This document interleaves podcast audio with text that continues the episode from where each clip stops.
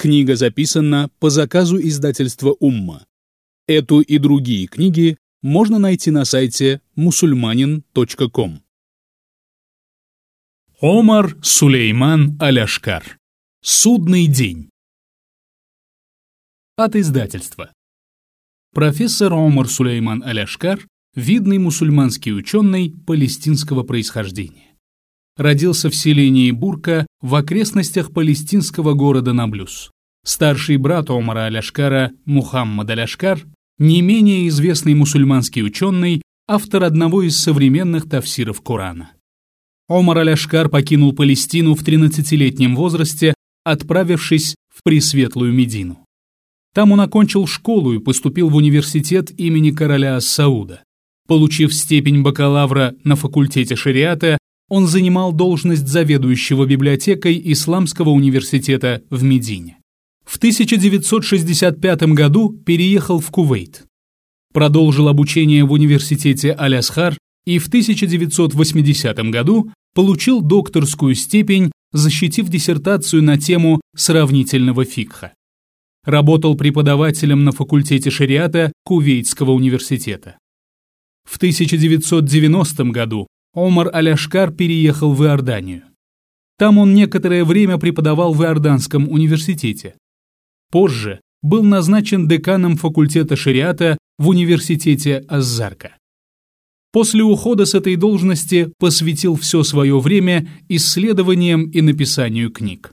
Скончался в 2012 году в Аммане в последнюю декаду месяца Рамадан после продолжительной болезни.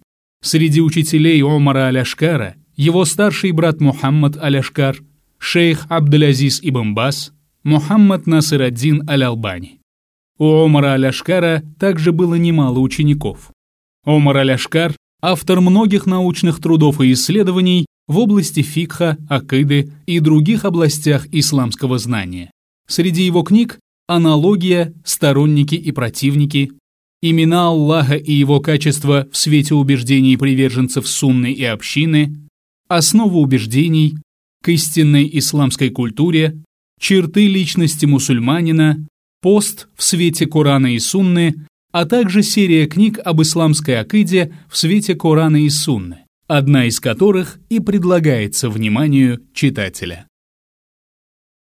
Малое воскрешение.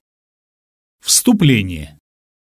Хвала Аллаху, который дарует жизнь и забирает ее, который вдыхает в тело дух и забирает его, который создал нас из праха и в него возвращает нас, и из этого праха, когда пожелает, воскресит нас.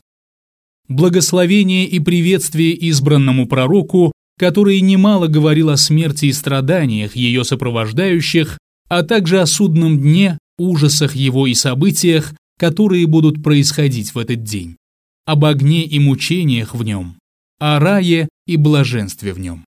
Он тот, кто заставил людей пробудиться, вывел их из растерянности и указал им правильный путь. И благословение и приветствие причистым членам его семьи, его благородным сподвижникам и всем тем, кто последовал за ними в благодеянии. Они жили в этом мире, но сердца их были привязаны к миру вечному. И ради этой вечной обители они трудились и отдавали все, чтобы снискать ее. Такими они оставались до тех пор, пока не встретили своего Господа. Да будет доволен имя Аллах. Мы пришли в эту жизнь по воле того, кто дарует жизнь, и мы лишаемся ее, когда тот, кто дал нам ее во временное пользование, пожелает забрать ее у нас.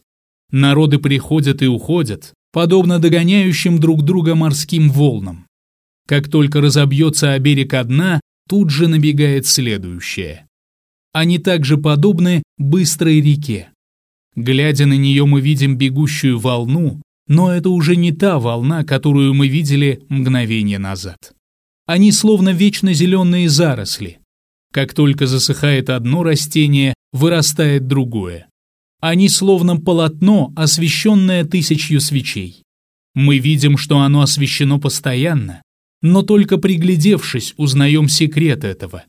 Когда гаснут одни свечи, их заменяют на другие. и может случиться так, что зажженных свечей будет больше, чем сгоревших.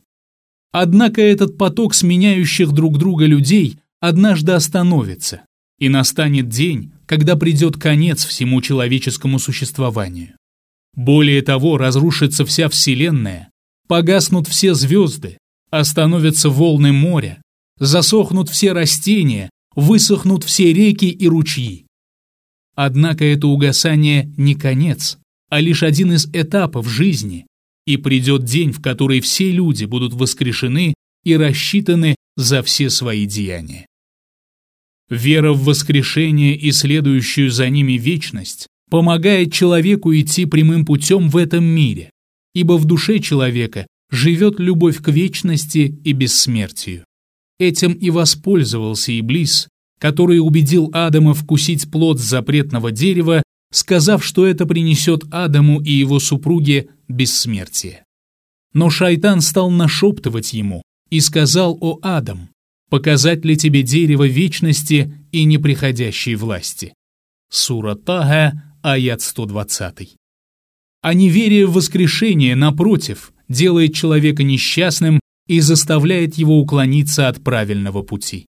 Некоторые из тех, кто отвергает идею воскрешения, начинают горько оплакивать свою жизнь, которая с каждым уходящим мгновением приближается к концу.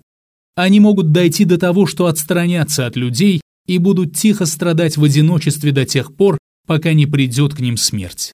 Поэты и писатели с подобными убеждениями изливают свою печаль и оплакивают свои скоротечные жизни в статьях, книгах и стихах, которые становятся воплощением их несчастья, потерянности и боли. Такие произведения призваны служить утешением их единомышленникам.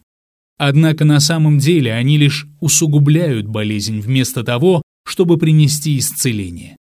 А некоторые из тех, кто отрицает воскрешение, спешат окунуться с головой во всевозможные наслаждения и стремятся все попробовать. Словно они в своем противостоянии со временем боятся, что жизнь пройдет, а они не успеют насытиться ею.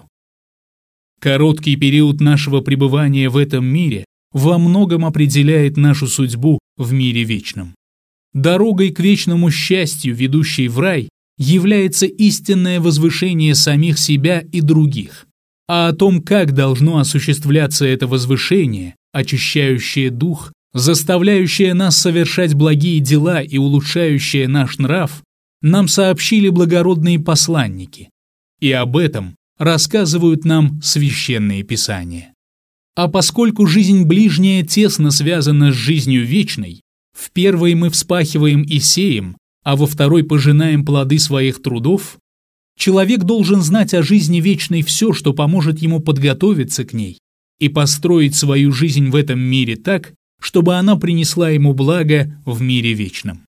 Но так как жизнь вечная сокрыта от нас, и даже обладатели самых незаурядных умов не в силах проникнуть в суть ее, не говоря уже об остальных, сам Аллах рассказывает людям о путешествии, в которое им предстоит отправиться после смерти, и о том, что их там ждет. При этом повествование о жизни ближней и о жизни вечной он соединил таким образом, что они переплелись между собой. Это было необходимо для того, чтобы исправить и усовершенствовать человеческую душу в нашем мире, где огромное количество людей и джиннов стараются всеми силами ввести рабов Всевышнего в заблуждение и сбить их с правильного пути. Аллах даровал нам знание об этом сокрытом от нас дне, дне, в который мы встретимся с ним. И знания это не могут составлять лишь туманные указания и символы. Напротив, это должны быть ясные и подробные сведения, рождающие в человеке глубокую убежденность, которые не примешиваются сомнения. Поэтому читатель обнаружит, что в данной книге содержится огромное количество коранических аятов и достоверных хадисов, дающих нам представление о многом из того, что будет происходить после смерти, а также непосредственно в судный день. Воскрешение и судный день относятся к области сокровенного. Однако это сокровенная истина, и говорить о нем можно, только опираясь на сказанное Аллахом и его посланником. мир ему и благословение Аллаха.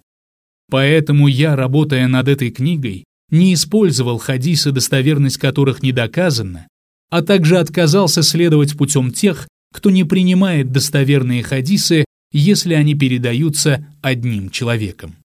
Я также отказался от методов тех, кто дает аятам и хадисам толкование, искажающее их смысл.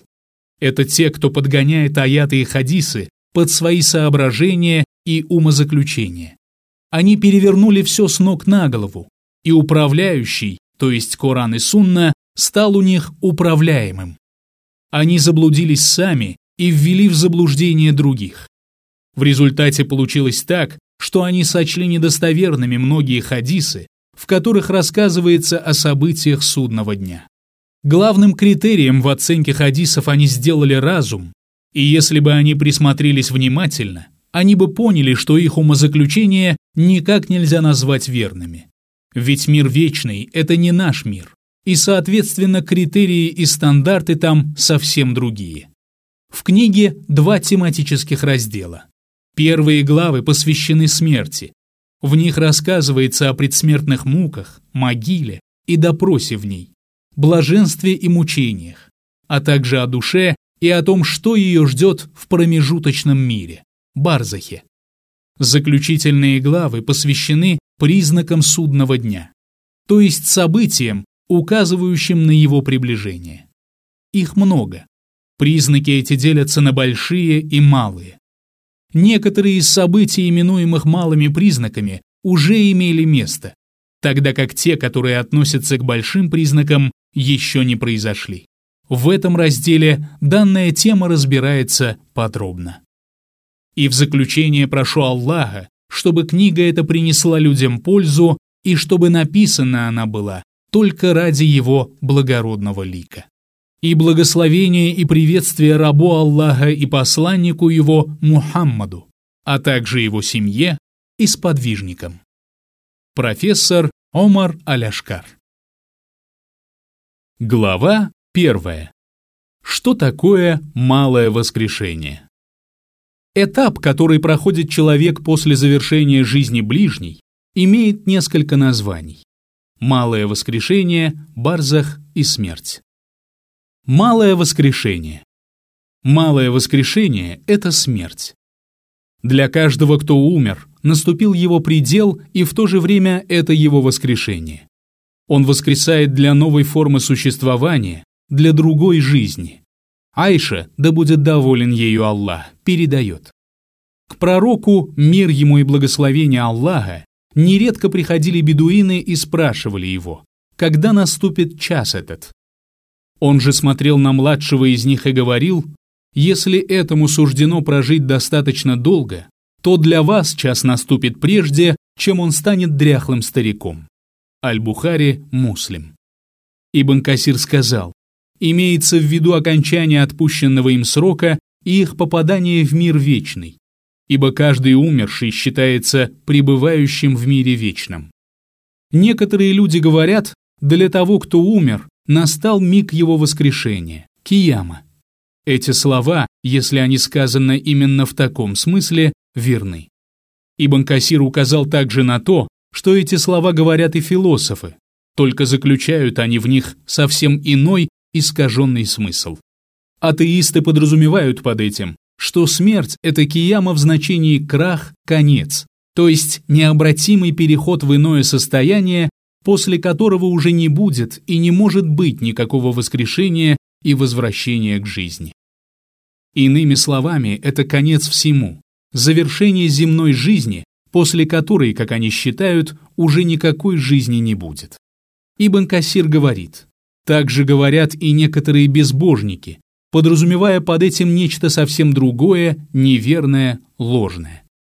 Что же до великого часа, когда собраны будут первые и последние в одном месте, то о времени его наступления известно одному лишь Аллаху. Ибн Касир, Фитан. Малое воскрешение называется еще первым возвращением и барзахом. Ибн Аль-Кайем говорит, смерть – первое воскрешение и возвращение. Аллах предопределил сыну Адама два воскрешения и два возвращения. в каждом из которых тем, кто вершил зло, воздается по заслугам, а тем, кто вершил благое, дается прекрасное вознаграждение. Первое воскрешение – это отделение души, духа, от тела и переход ее в первую обитель воздаяния. Ибн Аль-Кайем, Рух. Барзах.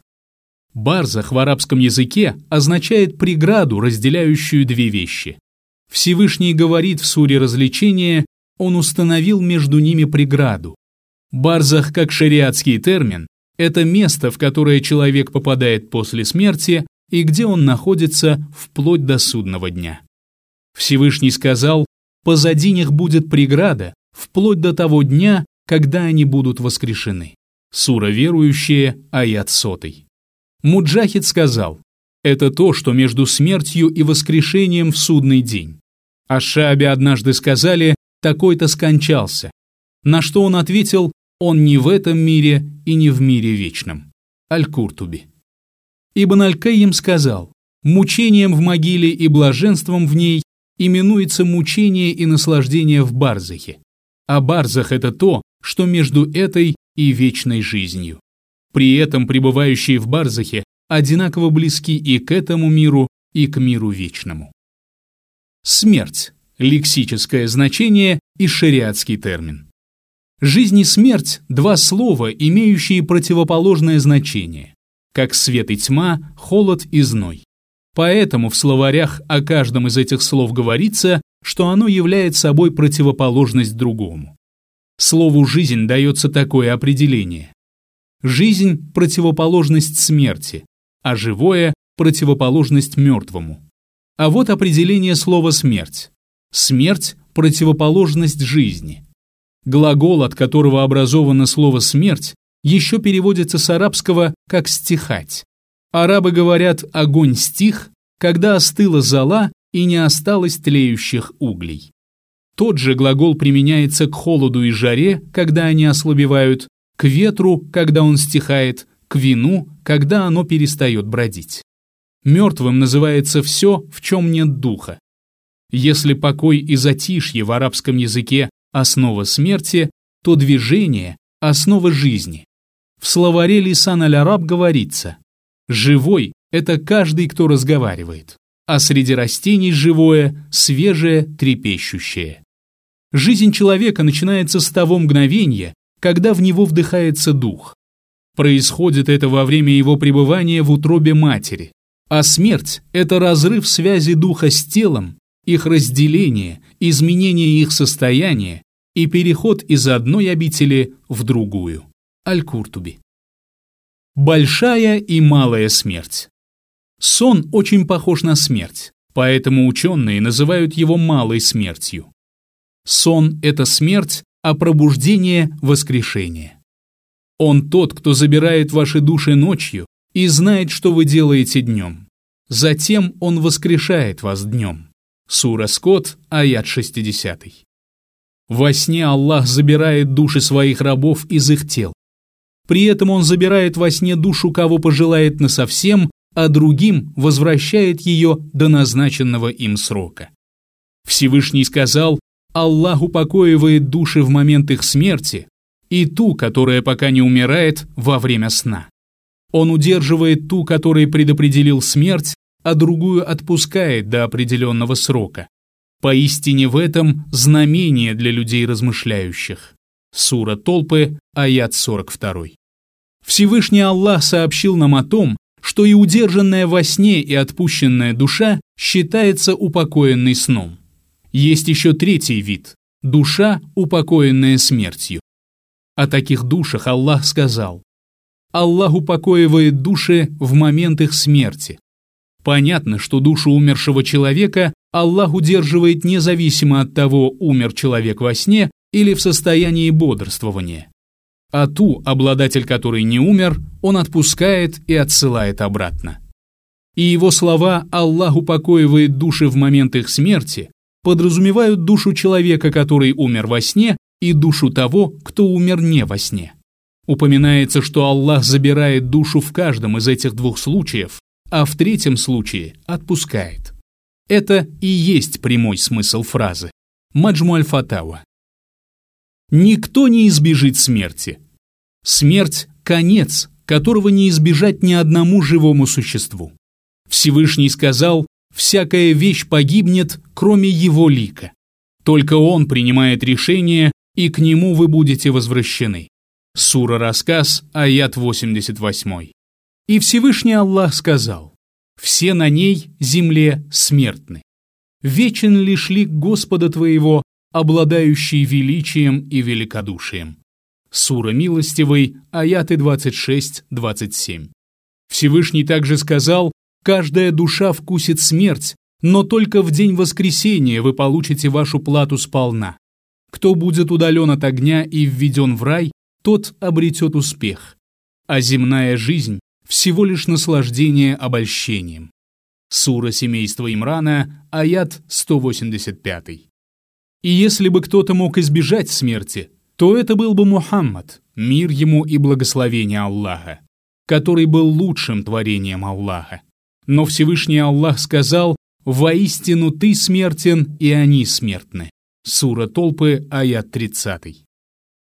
Аллах утешил своего посланника, мир ему и благословение Аллаха, сказав, что смерть – его закон, установленный им для всех творений. Всевышний Аллах сказал, «Никому из людей до тебя мы не даровали бессмертие. Неужели, если даже ты умрешь, они будут жить вечно?» Сура Пророки, аят 34. Смерть ожидает каждого человека и джинна. В достоверном хадисе, передаваемом Ибн Аббасом, да будет доволен Аллах им и его отцом, пророк, мир ему и благословение Аллаха, говорит, «Прибегаю к могуществу твоему. Нет божества, кроме тебя, который не умирает, тогда как люди и джинны смертны». Для смерти час назначенный. Смерть приходит в назначенный час, и никто не проживет больше, чем отпущено ему Аллахом. Аллах установил предел для каждого из своих рабов, и предел этот записан на хранимой скрижали. Ангелы записывают его, когда человек еще пребывает в материнской утробе, и он не может прожить ни меньше, ни больше предписанного.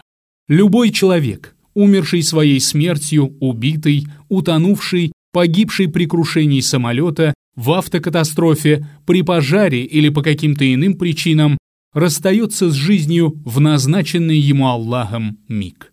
На это указывают многие аяты и хадисы.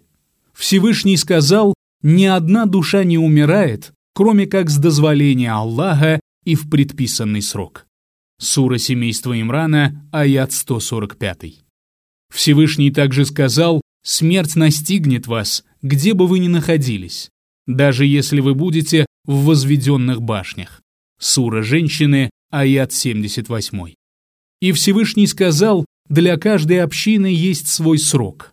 Когда же наступает их срок, они не могут отдалить или приблизить его даже на час. Сура Ограды, аят 34. «Скажи, смерть, от которой вы убегаете, непременно настигнет вас, после чего вы вернетесь к ведающему сокровенное и явное, и он сообщит вам о том, что вы совершали». Сура День Пятничный, аят 8. Мы назначили час смерти для каждого из вас, и ничто не может помешать нам. Сура События, аят 60. Абдаллах ибн Масуд, да будет доволен им Аллах, передает. Ум Хабиба, да будет доволен ею Аллах, супруга пророка, мир ему и благословение Аллаха, сказала. «О Аллах, доставь мне радость, продлив жизнь мужа моего, посланника Аллаха, и отца моего Абу Суфьяна, и брата моего Муавии. Пророк, да благословит его Аллах и приветствует, сказал, «Ты просишь Аллаха об этом, когда жизненные сроки уже предопределены, дни отсчитаны и пропитание и благо распределены. Не станет Аллах делать так, чтобы что-то произошло раньше назначенного срока, и не станет Аллах делать так, чтобы что-то произошло позже назначенного срока. И было бы лучше, если бы ты просила Аллаха, чтобы Он уберег тебя от наказания в огне и мучений в могиле. Муслим Ахмад. Мы не знаем, когда мы умрем. Люди не знают, когда придет к ним смерть, когда настигнет она их. Знает это один лишь Аллах, и у него одного ключи к сокровенному, знание о котором есть только у него. Всевышний сказал в 59-м аяте суры Скот, у него ключи к сокровенному, и знает о них только он. И Всевышний сказал, воистину, только Аллах обладает знанием о часе, не спосылает дождь и знает о том, что в утробах. Ни один человек не знает, что он приобретет завтра, и ни один человек не знает, в какой земле он умрет. Воистину Аллах, знающий, ведающий. Сура Люкман, аят 34. Ибн Омар, да будет доволен Аллах им и его отцом, передает слова пророка, мир ему и благословение Аллаха. Ключей к сокровенному пять, и не знает их никто, кроме Аллаха. Воистину только Аллах обладает знанием о часе, не спосылает дождь и знает о том, что в утробах. Ни один человек не знает, что он приобретет завтра, и ни один человек не знает, в какой земле он умрет. Воистину Аллах, знающий, ведающий. Аль-Бухари. Несколько сподвижников также передают, что посланник Аллаха, мир ему и благословение Аллаха, сказал, «Если Аллах желает забрать душу одного из своих рабов в какой-то земле, он делает так, что его туда приводит какая-нибудь потребность». Ахмад ат-Тирмизи